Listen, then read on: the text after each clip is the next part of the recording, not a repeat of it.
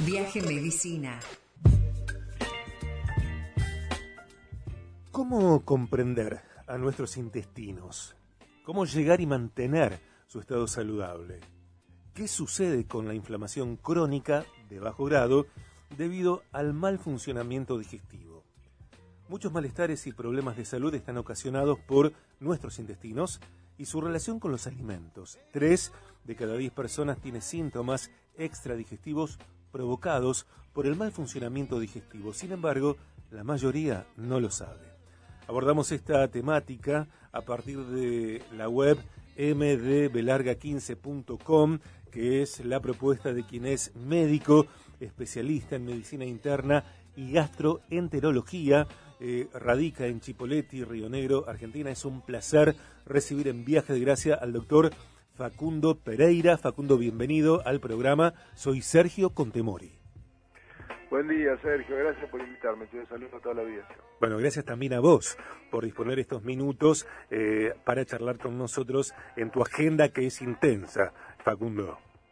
¿No? bueno, gusto, bueno eh, ¿cómo entender, cómo comprender a nuestros intestinos? Eh, ¿Qué función cumplen? ¿Por qué son tan importantes? Bueno, el intestino siempre se supo que es un órgano de transporte, de nutrición y de absorción, pero ahora sabemos, en los últimos años descubrimos dos cosas muy importantes. A ver. Una es que es el primer órgano inmunológico y otra que es el segundo cerebro. Entonces, eh, el primer órgano inmunológico eh, se, debe a que el sistema inmunológico, que son los famosos glóbulos blancos, viven, la gran mayoría viven en el intestino. El 70% de nuestros glóbulos blancos viven en la pared del intestino. Y el segundo cerebro es porque el intestino tiene la misma cantidad de neuronas que una que, el cerebro de un perro y que la médula espinal. Y los neurotransmisores son los mismos que el cerebro. Y aparte está comunicado con el primer cerebro a través de una autopista que, que es un nervio vago que funciona como una autopista bidireccional, que todo lo que pasa arriba repercute abajo y viceversa. Entonces, ¿qué pasa? Cuando nuestro intestino está inflamado, cuando estamos nerviosos, cuando comemos mal, nos duele la panza, tenemos reflujo, estamos con diarrea, constipación, es lo que sucede en el intestino, está afectando a nuestro sistema inmunológico porque el intestino se vuelve más permeable, filtra toxinas que hacen que nuestro sistema inmunológico se enferme y nos baja la defensa y tenemos infecciones urinarias, candidiasis, o gripe o COVID, y por otro lado el sistema inmunológico que, se agota eh, por tantas citoquinas que libera para, para eh, luchar con las toxinas que vienen del intestino, generan, esas citoquinas van a la sangre y generan síntomas como dolores de cabeza, hormigueos, erupciones en la piel, alergias, rinitis, cansancio crónico, hinchazón de manos que y dificultad para bajar el peso, dolores articulares y hablando ahora del segundo cerebro, lo que sabemos es que cuando el intestino está inflamado, podemos tener esa filtración de toxinas, puede generar información en el primer cerebro que se conoce como neuroinflamación y podemos tener insomnio, ansiedad y tristeza. O sea que lo que te estoy queriendo decir es que nuestro intestino hoy es responsable de más de 90 cuadros incluidos los anímicos, y acá también entran las enfermedades autoinmunes, los problemas hormonales, y eso es lo que es tan, tan interesante de, difundir más que nada. ¿no? Eh, ¿Cómo intervenimos esta situación? ¿Qué hacemos si el cuadro de una mujer o un hombre se, corresponde con lo que vos describís? Bueno, para los oyentes, una forma de, de, entender esto es que eh, si se les hincha la panza o tienen reflujo más, y aparte tienen otros síntomas asociados, por ejemplo, dolor de cabeza, hormigueos, cansancio articulares, picación en la piel, inestabilidad anímica, nuestra propuesta, que es distinta, es como más agresiva, más corta, de poner a descansar el intestino con, una dieta de eliminación, con magnesio, con arbox microbiota, con vinagre de manzana, con meditación y con ejercicio, hacen que el intestino se desinflame, raíz, y se vayan los síntomas digestivos, incluido el reflujo, y a su vez se desinflama el sistema inmunológico y el cerebro, entonces hay síntomas extradigestivos. ¿Qué es lo que pasa? Al día 7 el paciente se le desinflama el cuerpo y se le van los síntomas y lo que hacemos es en la fase 2 introducir alimentos para saber cuál es el alimento que genera el síntoma. Por ejemplo, se te fue la migraña y, al día 15 comiste gluten y te vuelve, bueno, sos tal vez sensible al gluten y lo dejamos de mm. lado para ver cuál es la dosis que te hace bien y cuál es la dosis que te hace mal. Y lo mismo con los lácteos, con la cebolla, con la manzana, con la carne roja.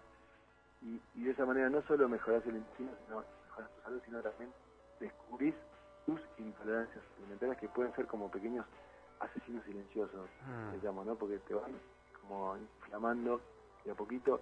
Y lo más interesante es que hay 12 millones de argentinos que sufren eh, en silencio eh, innecesariamente por culpa de un alimento que inflama y, altera la, salud del intestino, ¿no?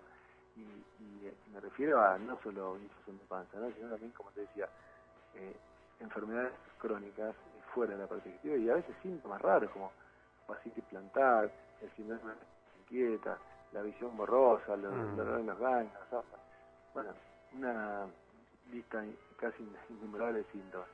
Y eh, esto le llamamos a este proceso de poner a descansar el intestino para que se cure solo, como en la medicina alternativa, le llamamos reseteo intestinal. Y esto se puede hacer, eh, es muy sencillo, se come, eh, un ejemplo es comer maceta roja, jamón res, y eso para desayuno y, merienda, después almuerzo y cena, pollo, pescado, frutas, verduras permitidas, tecito, y al día 7 ya estás eh, desinflamado, ¿no? Y eso, eh, otra de las cosas lindas que hemos logrado hacer es agrupar a las personas para que vivan esto en comunidad. Entonces, hoy, eh, cualquier persona que me escuche puede entrar a, a nuestra red más importante que es el Instagram, DR Facu Pereira, y ahí en DR Facu Pereira está cómo ingresar a estos planes que son eh, en comunidad y acompañados, ¿no?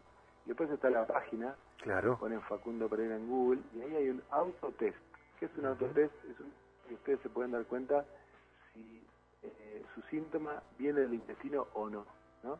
Tenés dolor de cabeza, querés saber si el método de Facu puede ayudar, bueno, tenés un autotest, si te da más puntos, sí, puedes hacerlo o te duele la articulación, o tenés artritis o artrosis, eh, ese autotest a través de nuestra página web también puede, funcionar. Estamos eh, charlando con el doctor Facundo Pereira, eh, también es autor del programa MDB15. El desarrollo del programa MDB15 tiene sus orígenes en un profundo estudio durante muchos años por parte de su padre, el doctor Juan Carlos Pereira, acerca del impacto de la alimentación y la salud digestiva en la salud general. Sobre la base de estos conocimientos e incorporando nuevas herramientas científicamente comprobadas que mejoran la calidad de vida de las personas, eh, Facundo y su equipo eh, diseñaron un programa de salud digestiva para ser vivida en comunidad tal cual él lo describe. El programa MDB15 de larga es un modelo integrativo que fusiona las herramientas clásicas de la gastroenterología y herramientas resurgentes de la medicina alternativa que poseen la mejor evidencia científica, potenciando los resultados en la salud digestiva y bienestar de las personas. Eh, Facundo, te hago la última pregunta porque sé que estás con la agenda a tope. Eh, te preguntaría mucho más desde ya. Te vuelvo a agradecer la, entrevista y también gracias a Virginia, eh, que funcionó, la verdad que su trabajo eh, estupendamente para esta entrevista. Te pregunto, ¿podemos rediseñar nuestro, nuestra alimentación? ¿Podemos entrenar? ¿Podemos buscar descansar de otra manera? Cómo intervenimos el estrés, factor causante de enfermedades y potenciador de patologías. Bueno, muy buena pregunta. El estrés puede ser intervenido a través de nuestro programa de alimentación. Eh, parece mentira, pero cambiar, la, cambiar la, el hábito de alimentación puede curar la ansiedad y la tristeza en algunos pacientes, no en todos. Y después el magnesio, el mágico magnesio, óxido magnesio, siempre de la mano del médico, pero puede hay un 50% de personas que son deficitarios en magnesio, entonces mucha gente hoy está mejorando su insomnio y su ansiedad con este mineral. Después el ashwagandha, que es un hongo adaptógeno, el reishi. Ahora cada vez más estamos trabajando con hongos medicinales microdosis. Y, bueno, eh, dos grandes del estrés que tenemos en el plan y que obligamos a las personas que hacen el de 15 son la meditación y el ejercicio, ¿no?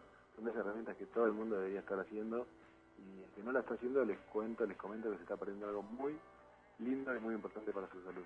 Esta tarde me anoto, me asumo en algún grupo, ya te lo digo. Eh... espero, Gracias Facundo, te mandamos un abrazo.